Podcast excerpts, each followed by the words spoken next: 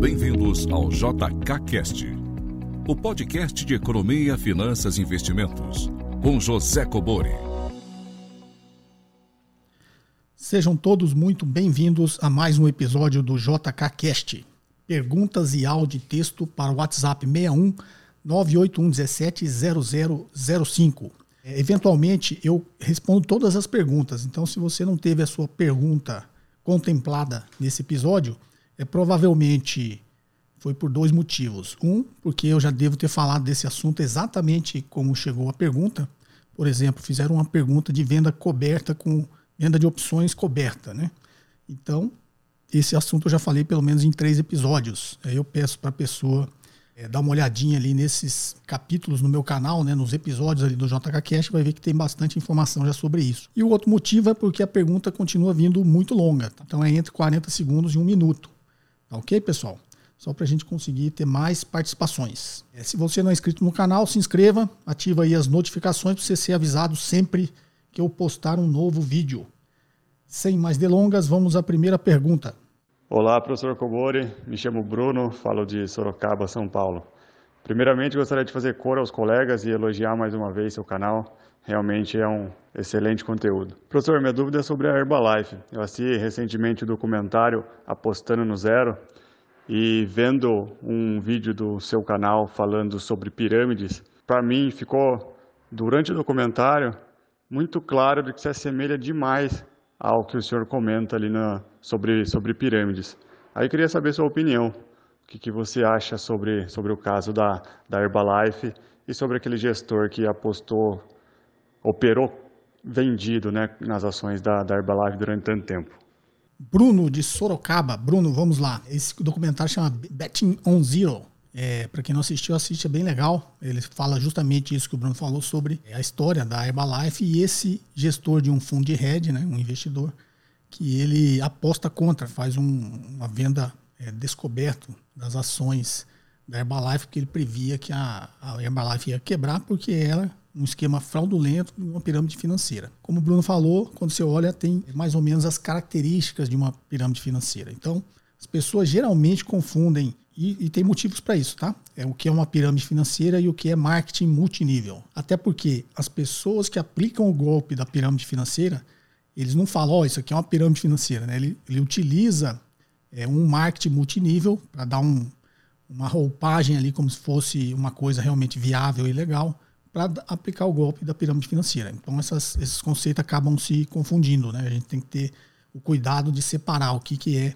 realmente pirâmide financeira, o que é marketing multinível. Esse investidor que o Bruno fala, ele é o Bill Ackman. Inclusive, depois eu falo, ele acabou dando. Nessa aí ele levou tinta, tá, Bruno? Ele, ele, segurou uma posição, acho que desde 2013, e só foi fazer dela agora, 2018, 2019, se não me engano, tá? Com um prejuízo aí bilionário, tá ok?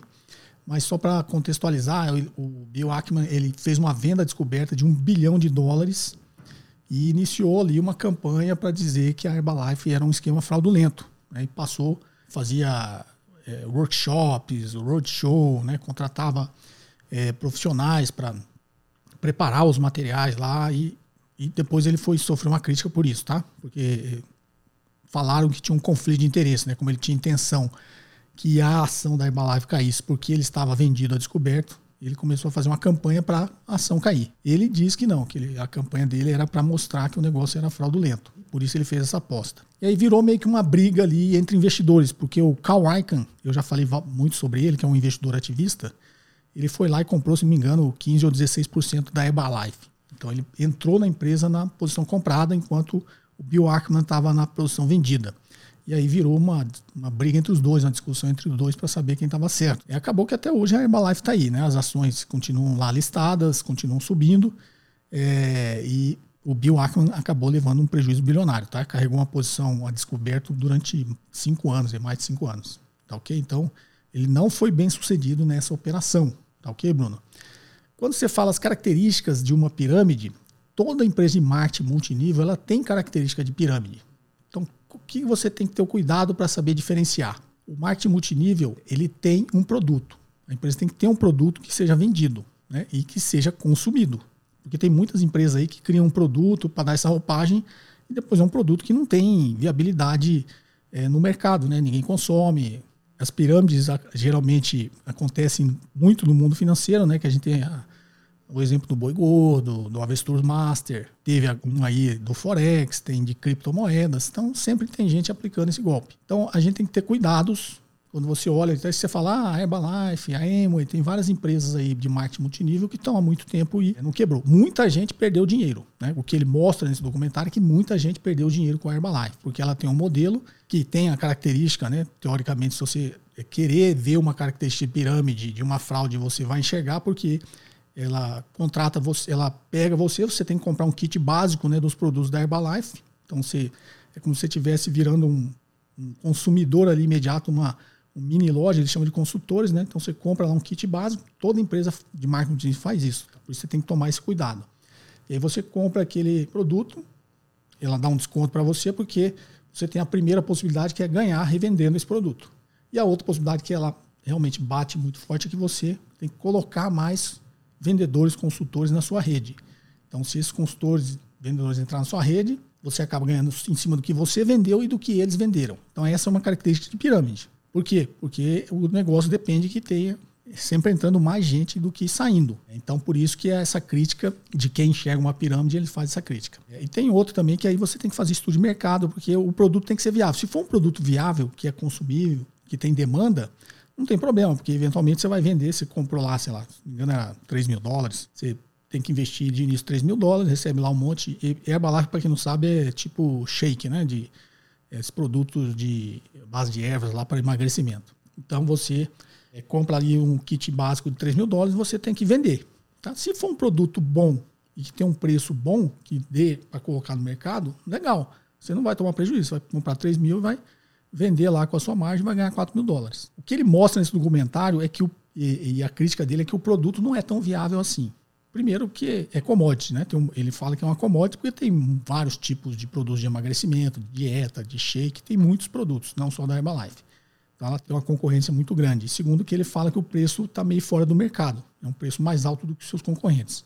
Então a crítica é que esse produto da Herbalife não é viável para atender né, a margem, remunerar toda essa cadeia de consultores que é criado em formato de pirâmide. Né? Imagina, você entra um cara, aí ele tem que pôr sete embaixo dele, ele põe sete, depois sete esse 7 tem que pôr 7 embaixo dele. No décimo nível, se não me engano, nono ou décimo nível, já a população toda do Brasil não atende. Já dá mais do que a população do Brasil.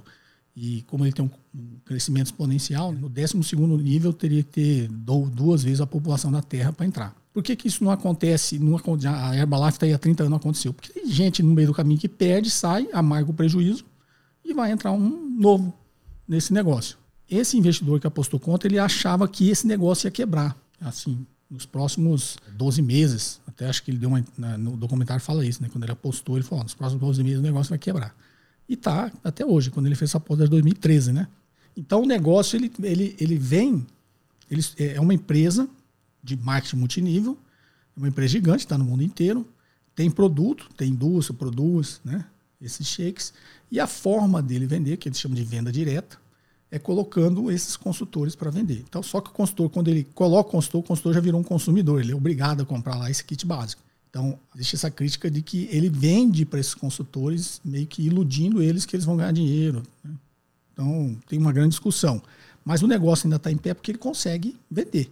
Consegue vender esse produto, consegue remunerar essa rede, e a rede tem as pessoas que vão saindo porque vão amargando prejuízo. O cara pagou lá 3 mil, não consegue vender o produto, não consegue pôr gente embaixo dele, que a grande maioria acontece isso. E aí foi, de repente, a economia que ele tinha lá, os 3 mil dólares, nem tinha, emprestou para entrar no negócio e acaba quebrando. Né? Tem muitas situações dessa que ele coloca no documentário, né?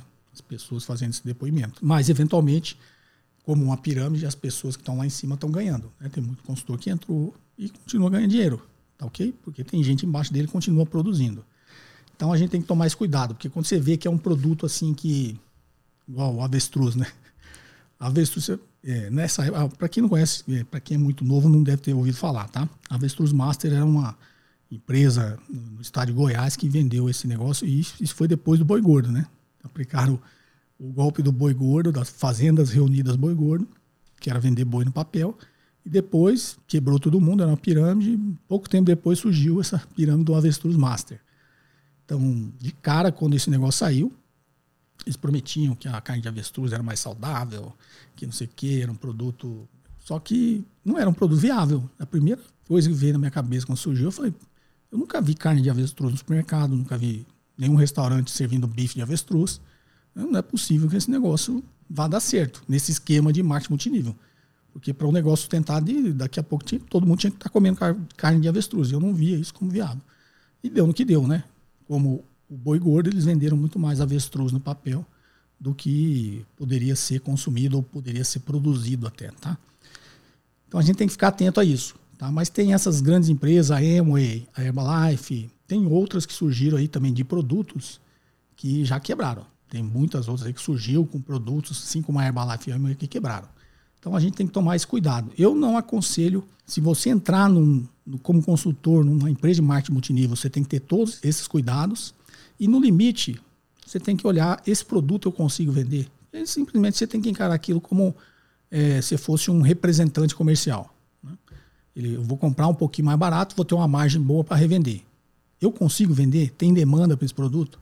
Aí você pode entrar, porque eventualmente, se a empresa está produzindo, tem indústria, está produzindo como a Herbalife, você conseguir vender, você vai estar tá confiando no seu taco. Vai ter um monte de gente quebrando, né, que não vai conseguir, mas se você confiar no seu taco, você vai vender. Então é só esse cuidado que as pessoas têm que ter, porque é um negócio que além de ter o produto, mas ele depende que tenha sempre entrando é, mais gente do que saindo, tá? Por isso que ele, as pessoas criticam que tem esse, essa característica de pirâmide. É, Bruno, não, vou, vou, acrescentar que eu falei que ia falar no final, não falei. Esse Bill Ackman, ele fez uma aposta agora no coronavírus. Ele vendeu é uma tipo uma venda descoberta, mas ele fez com uma outra estrutura, tá? Ele comprou os CDS, né, que é os Credit Default Swap, que é as, os seguros ali contra inadimplência.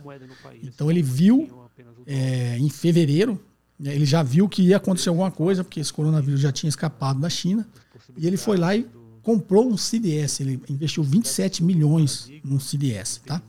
E um mês depois ele tinha ganhado bilhões. Tá? Ele tinha multiplicado isso por, se não me engano, 100 vezes o que ele investiu. E aí ele fez essa operação que deu certo. É até um, um, big short, né? É até maior do que o que ficou lá, conhecido no filme lá com o Michael Burry. Só que tem uma continha que você tem que fazer, tá? Ele era, esse CDS você paga todo mês.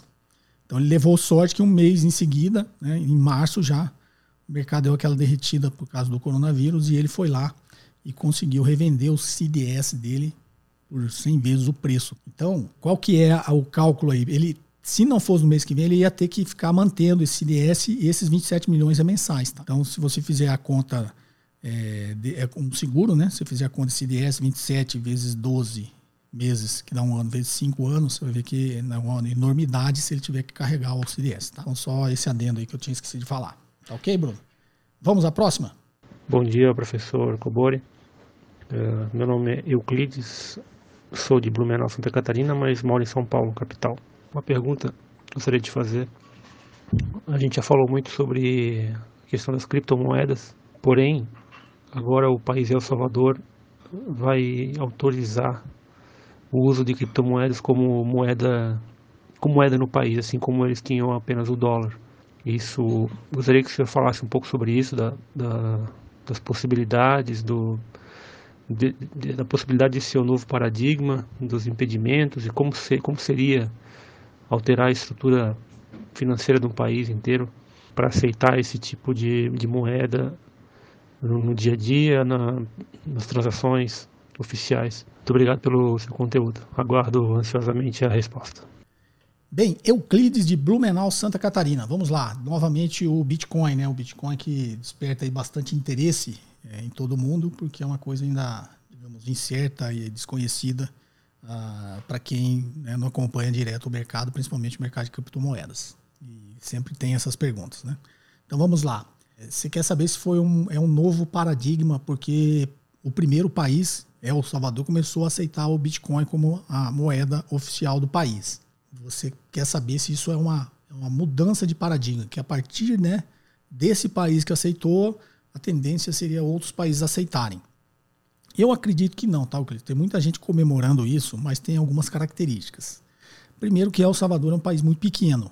É um país, se não me engano, ele, a população não dá a cidade do Rio de Janeiro. É bem menor até, parece que é a cidade do Rio de Janeiro. Se eu tiver enganado, depois vocês comentem aqui, no, aqui abaixo. Mas eu tenho quase certeza que É, El Salvador, em termos populacionais, ele é bem menor do que o Rio de Janeiro. É, segundo, que é um país pequeno da, da América Central. E terceiro, que eu acho que é o mais importante, El Salvador não tem moeda. É um país que não emite a moeda soberana, ou seja, ele não tem uma moeda soberana, ou seja, que ele emite, tá? Então a moeda oficial em El Salvador é o dólar americano. Então não é quem emite o dólar americano nos Estados Unidos, tá? Então ele já tinha uma moeda que não era soberana dele. E agora começou a aceitar o Bitcoin. Então, para o país, não vai fazer. Eh, lógico que faz, tá? Estou falando sobre esse conceito, não vai fazer tanta diferença. Porque ele já não tinha poder nenhum sobre o dólar americano e também não vai ter sobre o Bitcoin. Então, sobre esse ponto de vista da moeda soberana, ele continua no mesmo patamar. Quando eu falo assim, ele tem um risco, o pessoal vai ficar. Esse barulho de avião passando aqui, como eu já disse, se eu interromper toda hora aqui, a gente não evolui. Minha casa fica bem no, no rumo aqui do aeroporto de Brasília. E aí faz é, muito esse barulho, principalmente nesse horário. Mas vamos lá. Então, sobre esse ponto de vista, ele não tem a soberania sobre a moeda que ele usa atualmente e não vai ter sobre o Bitcoin. Só que ele tem um problema: o dólar americano não é tão volátil como o Bitcoin. Me parece que ele garantiu é, a liquidez do Bitcoin é, na cotação lá que tiver quando a pessoa usar. Eu acho que ele não vai conseguir manter isso, tá? Isso é uma opinião minha. Ele não vai conseguir manter isso primeiro, que ele não imprime a própria moeda. Então, como é que ele vai bancar isso? Ele pode começar a acumular um déficit muito alto para bancar isso que ele, digamos ali, contratuou com a população. Ele acordou com a, com a população que vinha. A primeira pergunta que vem é: e a liquidez? Eu, sei lá, eu tenho aqui um, um Bitcoin, aí eu vou. É lógico que não é, tá? Uma fração diz que um Bitcoin já é muito, muito dinheiro, né? Mas só para exemplo, é, eu tenho aqui um Bitcoin que, sei lá, custa 10. Aí eu vou lá agora consumir, comprar alguma coisa lá na, no supermercado. Aí eu chego lá no supermercado, já oscilou. Como é muito volátil, ixi, aconteceu alguma coisa, agora vale 8. Né, aí, ou seja, você saiu com 10, chegou no supermercado, vale 8. Aí como é que eu vou né, pagar isso aí? É, se você é um trabalhador, começar a receber em Bitcoin, você vai ter esse problema. O que me parece, e me corrijam também se eu estiver errado, é que o governo vai garantir né, a cotação desse Bitcoin em cima do que você recebeu. Tá? Então, sei lá, você recebeu 10 Bitcoin e lá no dia esses 10 Bitcoin valia mil dólares. Aí você o governo está dizendo que vai garantir que os seus 10 bitcoins vão valer mil dólares. Como ele não imprime a própria moeda, como é que ele garante isso? Tem um limite, concorda?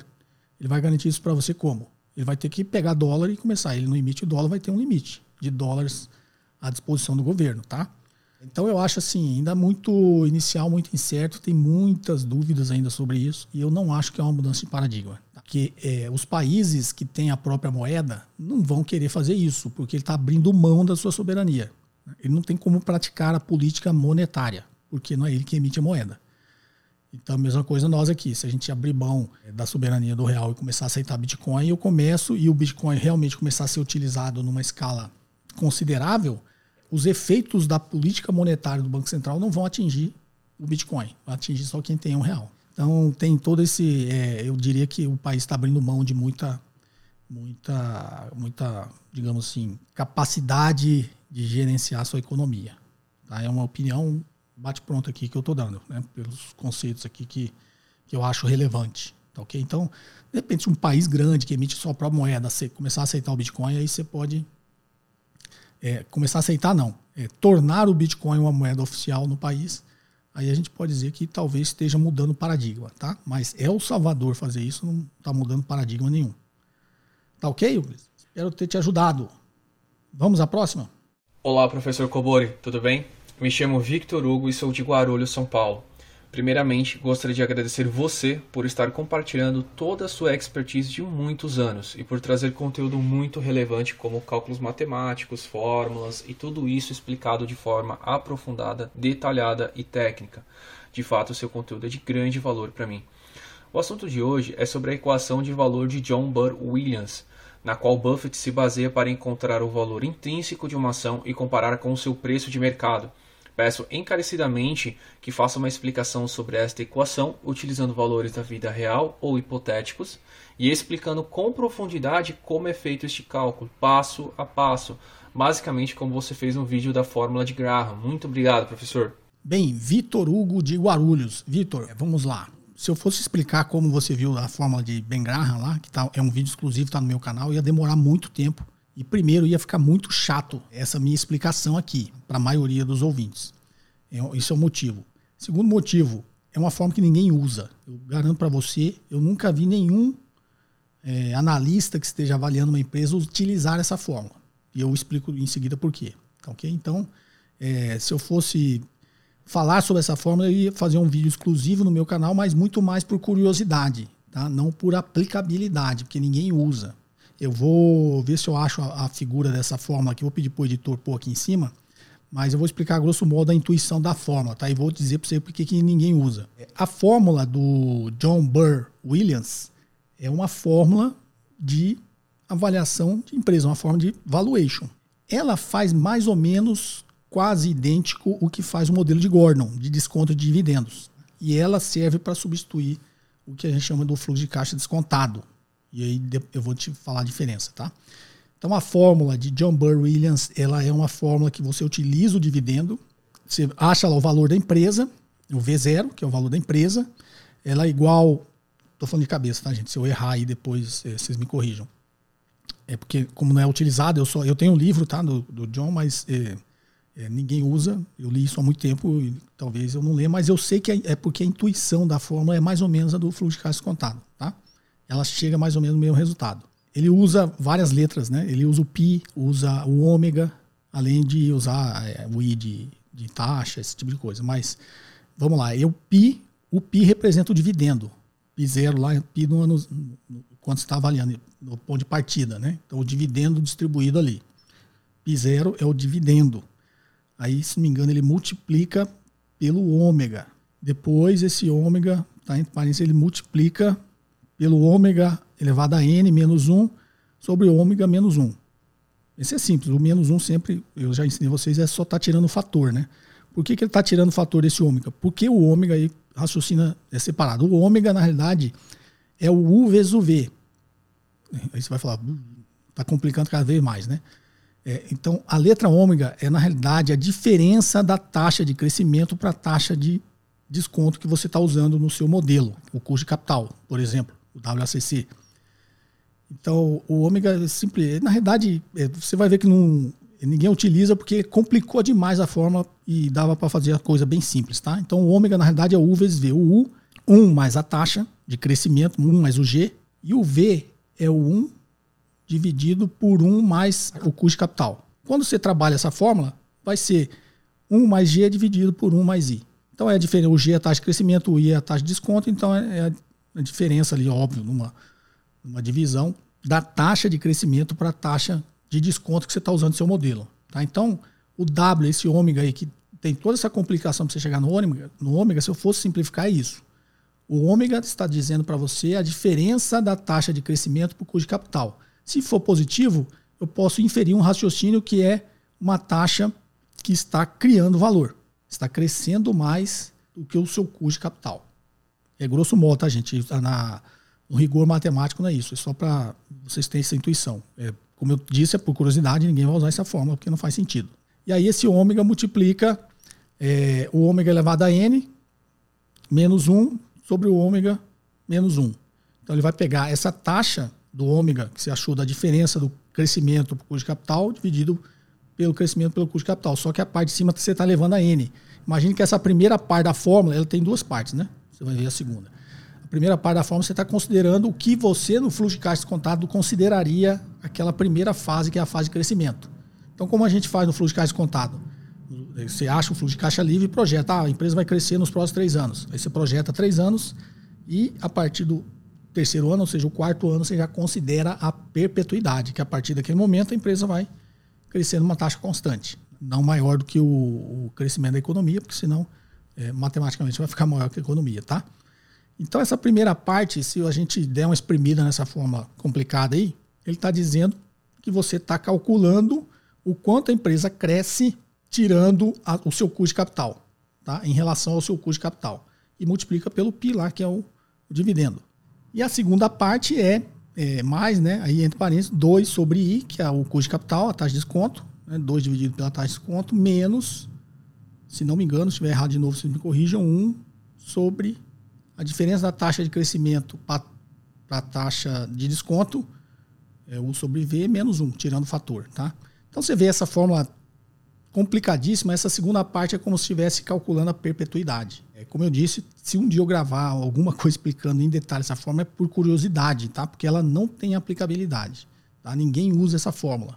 Tem um, um, interesse matemático, né? De ficar analisando essa fórmula, como que o cara chegou, né? Na evolução da matemática, como que ele chegou a essas conclusões aí. Tá ok? Mas é, por isso que eu expliquei, você vê que não é tão difícil assim.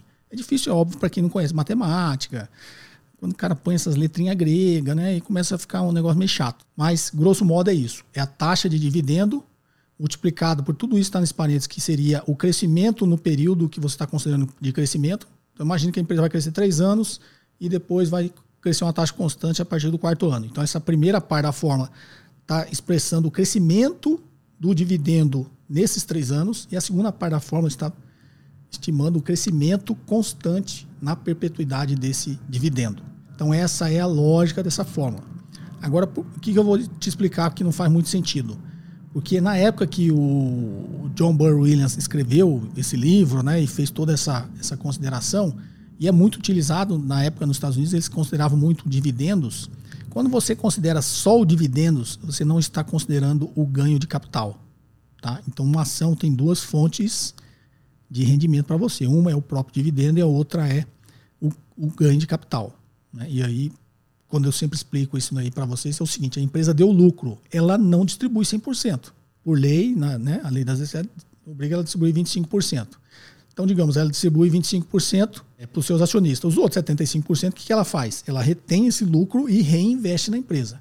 Então, a partir do momento que ela reteve uma parte do lucro e reinvestiu na empresa, a empresa tende a crescer. Mesmo que ela não cresça, você tem direito a 75%. Você é sócio da empresa. Então ela reinvestiu. Só que quando você faz pelo modelo de desconto de você está considerando só os 25%. Então, nessa fórmula, quando ele considera só o dividendo, ele não está considerando o ganho de capital no médio e longo prazo que a empresa vai ter por reter uma parte do lucro para reinvestir na empresa. Não sei se fui claro nesse raciocínio. Tá? Então, o fluxo de caixa contado, ele considera isso. Tá? Ele considera o fluxo de caixa livre. Ele considera todo o fluxo de caixa que a empresa é, gerou antes de, do pagamento, se você estiver usando o WACC, né, antes do pagamento é, do capital terceiros e antes da distribuição de dividendos.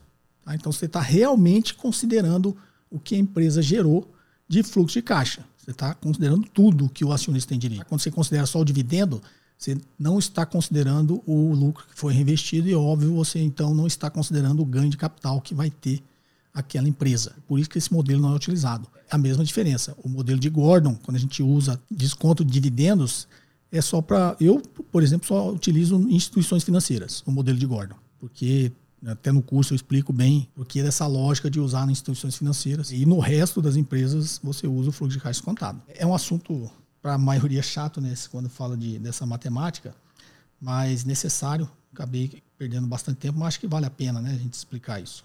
Vamos à próxima? Olá, professor José Cobori, tudo bem? Meu nome é André, falo de Brasília e queria que o senhor pudesse falar mais sobre um conceito chamado de gestão baseada em valor e sobre as medidas que são pertinentes a essa área, como o Economic Value Added, mais conhecido como EVA. Isso foi bem sucinto. Vamos lá, André de Brasília. André, o, o IVA, né, que é o Economic Value Added, é o valor econômico agregado. Tá? É um, o IVA ele é muito utilizado realmente nessa parte que você falou da gestão baseada em valor. Quando o André fala gestão baseada em valor, ele está imaginando o board da empresa, tá, gente? Ele está imaginando o seguinte: eu sou o CEO da empresa, é, tem lá o meu CFO que me, me ajuda nessa. Me ajuda, não, é o responsável né, pela parte de finanças. E aí ele quer olhar dentro da empresa o que é que está agregando valor para a empresa. E agregar valor é um valor econômico. Eu já expliquei aqui a diferença de financeiro e econômico, né? O econômico é o que considera acima do custo de capital. Então, você tem que ter um retorno acima do seu custo de capital para ser um lucro econômico. Então, o IVA ele é calculado da seguinte forma: é o lucro operacional líquido após os impostos, que para quem me acompanha aqui eu chamo de NOPAT, que é o Net Operating Profit After Tax, né? o lucro operacional líquido após os impostos, menos, aí entre parênteses, né, o total do capital investido, ou seja, o capital total da empresa investido, vezes o WACC. Aí fecha o parênteses. Então, Ele está considerando todo o lucro operacional líquido depois dos impostos e está deduzindo, está pegando o custo de capital, que é o WACC, não é isso? Multiplicando pelo capital que você investiu. Quando ele deduz isso aqui, o que sobra é o que ele chama de valor econômico agregado. Se a empresa não estiver agregando valor, esse IVA dele for zero ou negativo, não vale a pena ele tocar aquele projeto. Então, é o que chama-se de gestão baseada em valor. Então, eu sou o CEO, chamo lá o CFO, e vamos ver, ó, essa nova linha de produto, que é essas garrafas de alumínio que a gente está produzindo, é, vamos calcular aqui esse projeto dessa garrafa aqui, quanto é que está dando de. está agregando valor para a empresa. Aí vai pegar esse projeto separado, é, tem uma dificuldade lá quando você olha o SDNA, que é o custo geral da empresa, né, de gerais administrativos da empresa, de vendas gerais administrativas. Mas tem uma forma que, que a gente faz isso, isso, isso há 20 anos atrás a gente fazia, na, 20 não, 30 anos atrás, quando trabalhava na Xerox, a gente fazia isso, para saber realmente quais os produtos têm uma margem boa e agrega valor ao resultado da empresa. Então, peguei aqui, separei esse projeto aqui das garrafas de alumínio, e aí eu vou chegar, quando eu olho essa vertical do meu negócio, quanto ela dá de lucro operacional líquido? X reais. Aí eu deduzo, pego o total de capital investido da empresa, que eu investi nesse projeto, né? Eu peguei esse dinheiro da empresa investi nesse projeto para eu poder vender esse negócio, vezes o meu custo de capital. Ok? Vou chegar num valor. Digamos que o meu lucro operacional deu 1 milhão. Aí menos, quando eu faço a continha aqui, deu é, 800 mil. Então, 1 milhão menos 800 mil, 200 mil. Opa, eu tenho um IVA de 200 mil. Eu estou agregando valor econômico para a empresa. Essa é a lógica. Por que chama gestão baseada em valor? Porque aí os gestores da empresa só vão fazer a gestão baseada em valor, só no que realmente agrega valor econômico a empresa. Tá? Essa é a lógica, André. Espero ter te ajudado e não ter sido tão complicado. Vamos à próxima. Bom dia, professor Cobori. Aqui é Marcelo Leão, de Brasília. Em primeiro lugar, parabéns pelo canal e muito obrigado por nos oferecer tanto conteúdo de, de qualidade. A minha pergunta é o seguinte: em relação às ações alugadas e o pagamento de dividendos, ocorre que é, quem alugou as ações continua recebendo os dividendos, certo? E o dono da ação, que eu digo. E quem fez o aluguel lá no, no mercado BTC e vendeu essa ação a descoberto para um outro investidor, esse outro investidor que comprou a ação, ele também recebe os dividendos. A minha dúvida é nesse sentido. Como que a mesma ação vai pagar dividendos para dois diferentes investidores? Aquele que é o dono original da ação e o outro que comprou a ação de um investidor que foi o, o, o tomador desse contrato BTC. Muito obrigado, um abraço. Bem, Marcelo Leão de Brasília, vamos lá. Na verdade, a empresa não paga dois, paga só um, tá? Quem paga o outro, eles são dois dividendos. Né? Ele, a empresa paga um, quem paga o outro é o tomador. Deixa eu te explicar a lógica. É que o Marcelo Leão está dizendo o seguinte: você pode alugar uma ação e vender. É o que a gente chama de venda descoberta. Então eu vou lá, o Marcelo é, tem uma ação da Petrobras e eu quero vender uma ação da Petrobras porque eu acho que a ação vai cair. Só que eu não tenho ação. O que eu faço? Vou lá no BTC lá e, e alugo. No exemplo aqui, vou dar esse exemplo direto. Eu vou lá e alugo essa ação do Marcelo. Combino lá o valor do aluguel, um percentual pequeno. O Marcelo vale a pena, porque ele comprou essa ação e vai carregar ela por longo prazo, então é um rendimento a mais que ele vai ganhar. E vale a pena porque, mesmo ele tendo alugado essa ação para mim, ele tem todos os direitos sobre a ação, inclusive sobre a distribuição de dividendos, bonificação, essas coisas. Então, quando a empresa distribuiu o dividendo, o Marcelo tem o direito. Eu, como tomador nesse aluguel, não tenho direito. Então, qual que é a dúvida do Marcelo? Eu aluguei a ação do Marcelo e vendi. Aí o cara que comprou essa ação minha da Petrobras, que se eu vendi, alguém comprou. Esse cara que comprou vai ser o detentor da ação. Quando a Petrobras distribuir dividendos, esse cara vai receber dividendos. Mas esse dividendos não é do Marcelo? É. E como que o Marcelo recebe? BTC debita de mim, que sou o tomador, e passa para o Marcelo. Então essa é a lógica, tá bom, Marcelo?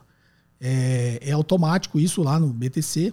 Se você me alugou uma ação e quando distribuir dividendos, né, esse contrato está vigente entre eu e você, você é o doador, eu sou o tomador, automaticamente é debitado o valor de dividendos na minha conta do tomador e é repassada para você, o doador, tá ok? E o comprador lá que comprou a ação vai receber o dividendo normalmente da, da empresa. Tá ok, Marcelo? Espero ter te ajudado. Vamos à próxima?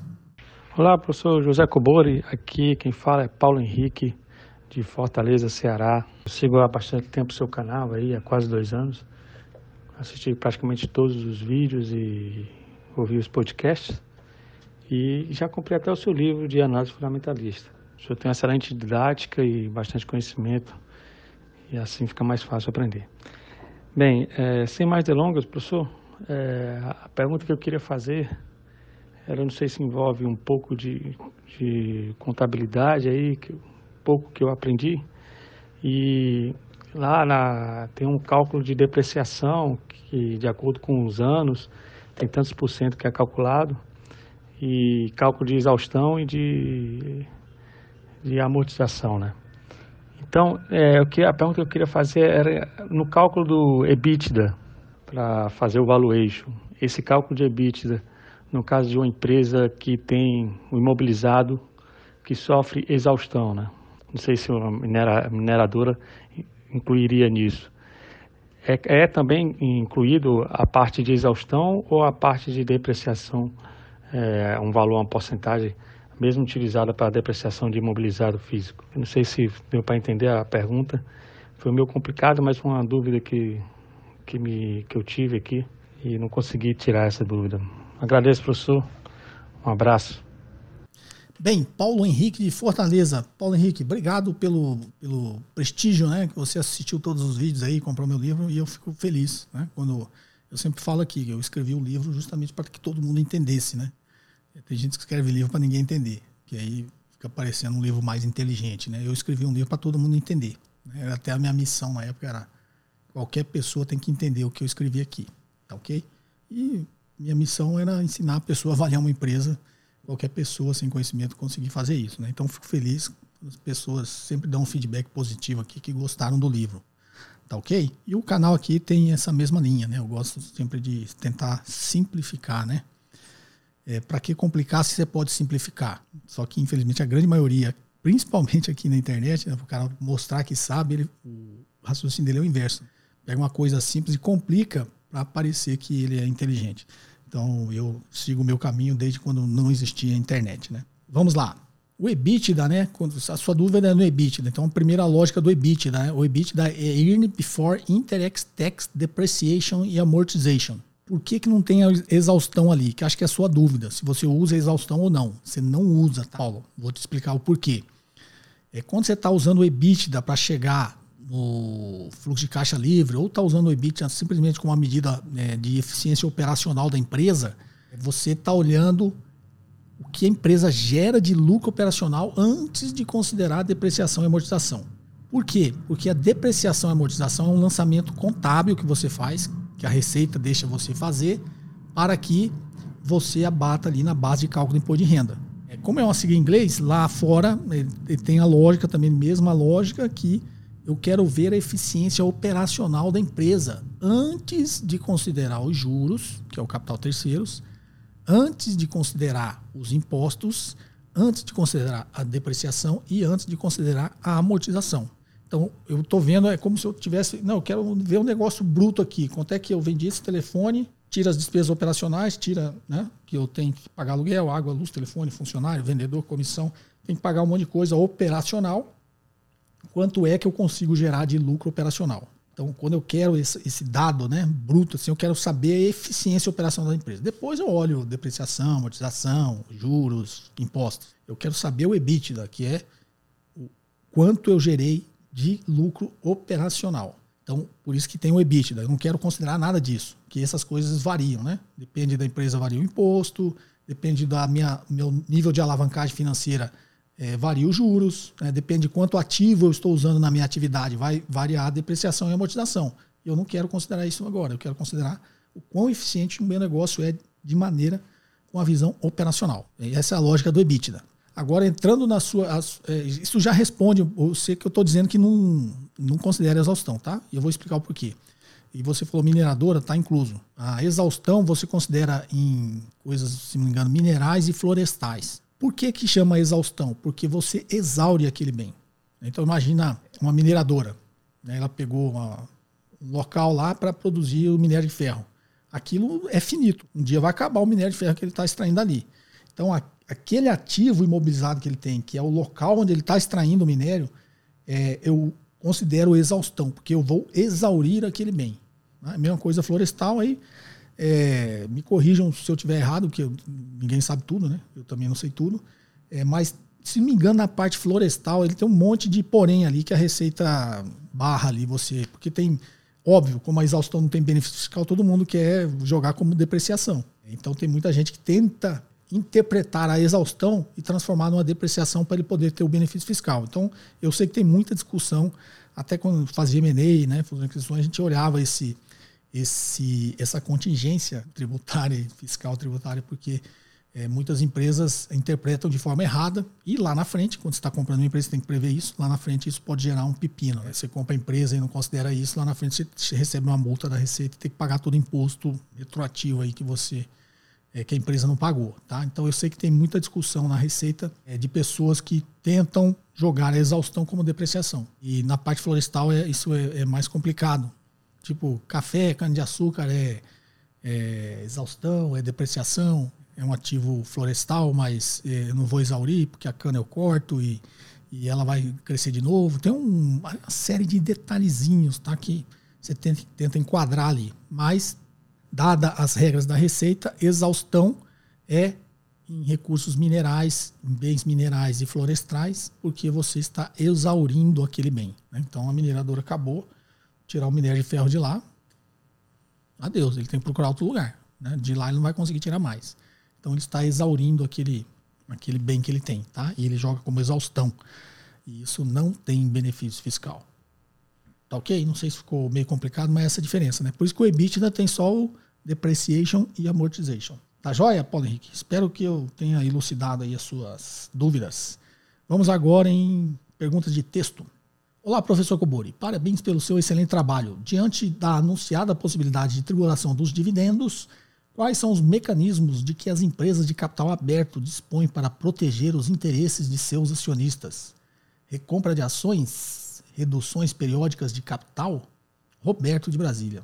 Bastante gente aqui de Brasília, hein?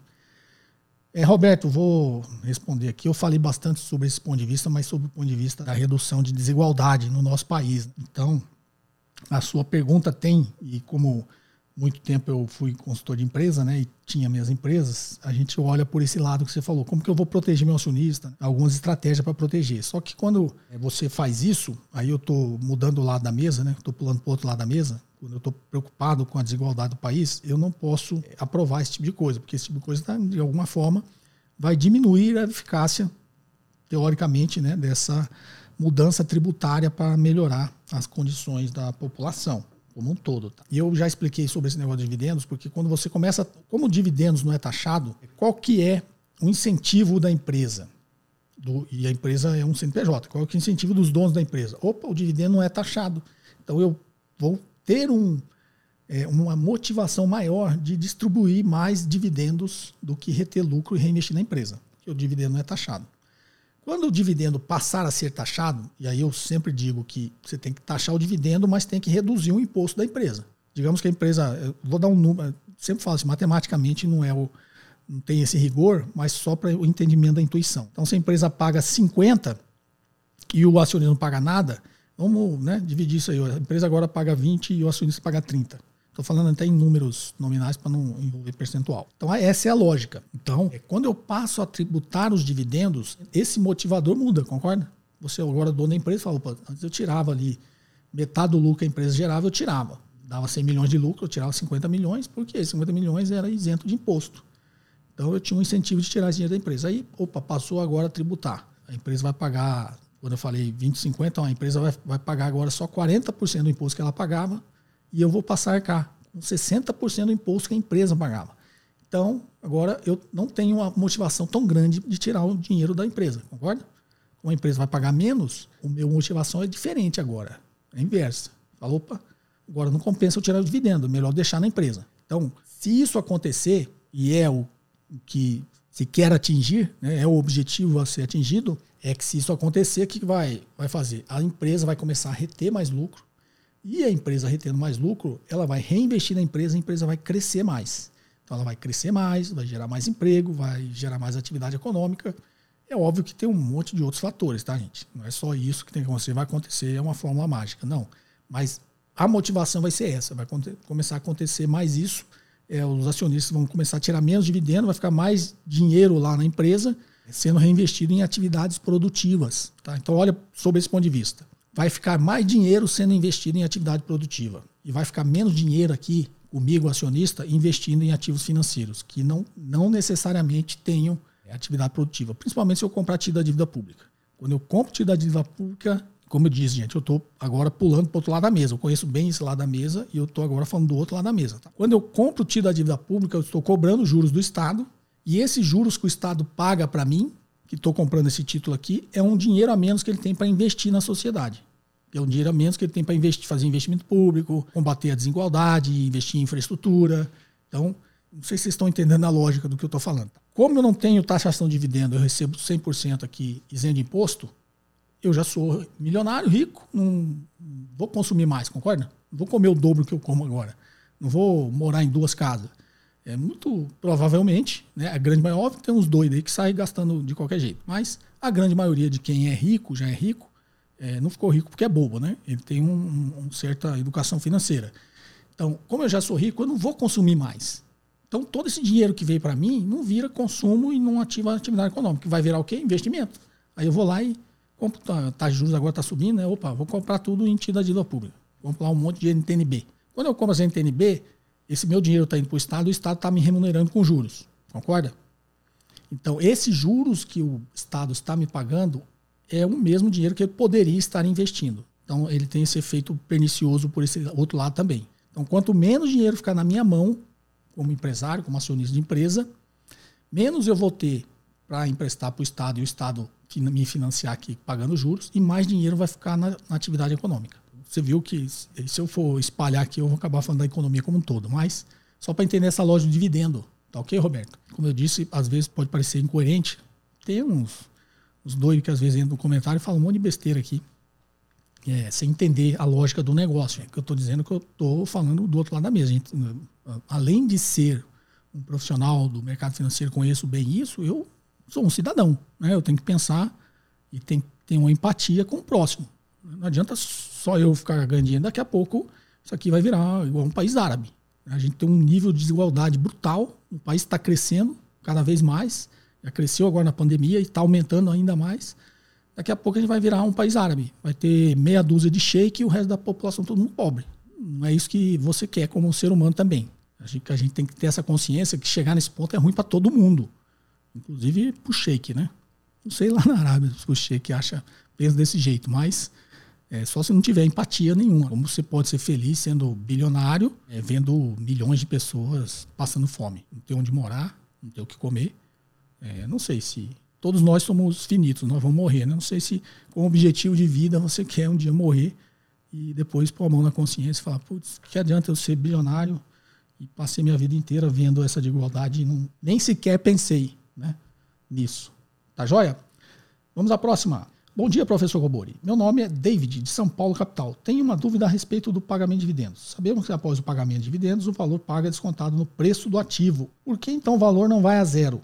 Seria porque o mercado sempre irá precificar o valor de mercado para cima, uma vez que a empresa está pagando dividendos? David, de São Paulo. David, acho que é, você deve ser iniciante, você está fazendo uma confusão aqui, tá, David? Quando a empresa distribui dividendos contra o preço do ativo, não é o preço total da ação, né? Não tem como ela ir a zero. Ela vai a zero se você pagou 10 reais na ação e a empresa distribuiu 10 reais de lucro para você. Não é assim, tá? Nenhuma empresa faz isso, né? Isso é impossível. É, então acho que teve esse erro aí. Quando a empresa distribui dividendos, deve dizer assim, ó. Você comprou a ação por 10, ou a ação está custando 10. Aí tem, eu já expliquei aqui, tem um episódio que eu explico bem esse negócio do ex-dividendo. Aí a empresa distribui um real de lucro. O que, que a empresa faz? Ela diminui o preço da ação, a empresa e a bolsa. Então a bolsa vai lá e a empresa agora é, diminuiu esses 10, virou 9. Aí você fala assim, mas qual a lógica? A lógica é porque você tinha 10, continua tendo 10, né? Só que agora sua ação vale 9 e você recebeu um de dividendo. O patrimônio da empresa não mudou, não, tem que ser assim, concorda? Então aí deduz do valor da ação e vida que segue, até o próximo pagamento de dividendos. É, espero ter elucidado a sua dúvida. Bem, pessoal, o episódio de hoje vai ficando por aqui. Espero que vocês tenham gostado. Ficou, esse episódio eu achei ficou meio, meio pesado, né? Muita matemática, não sei se ficou legal, por isso aquela dúvida que eu não queria responder, acabei né, gastando um tempinho falando aqui. Eu sei que isso é um, um assunto que às vezes espanta muita gente, né? Não era essa a intenção, tá ok? Espero que vocês tenham gostado. Perguntas em áudio e texto para o WhatsApp 61 98117 0005.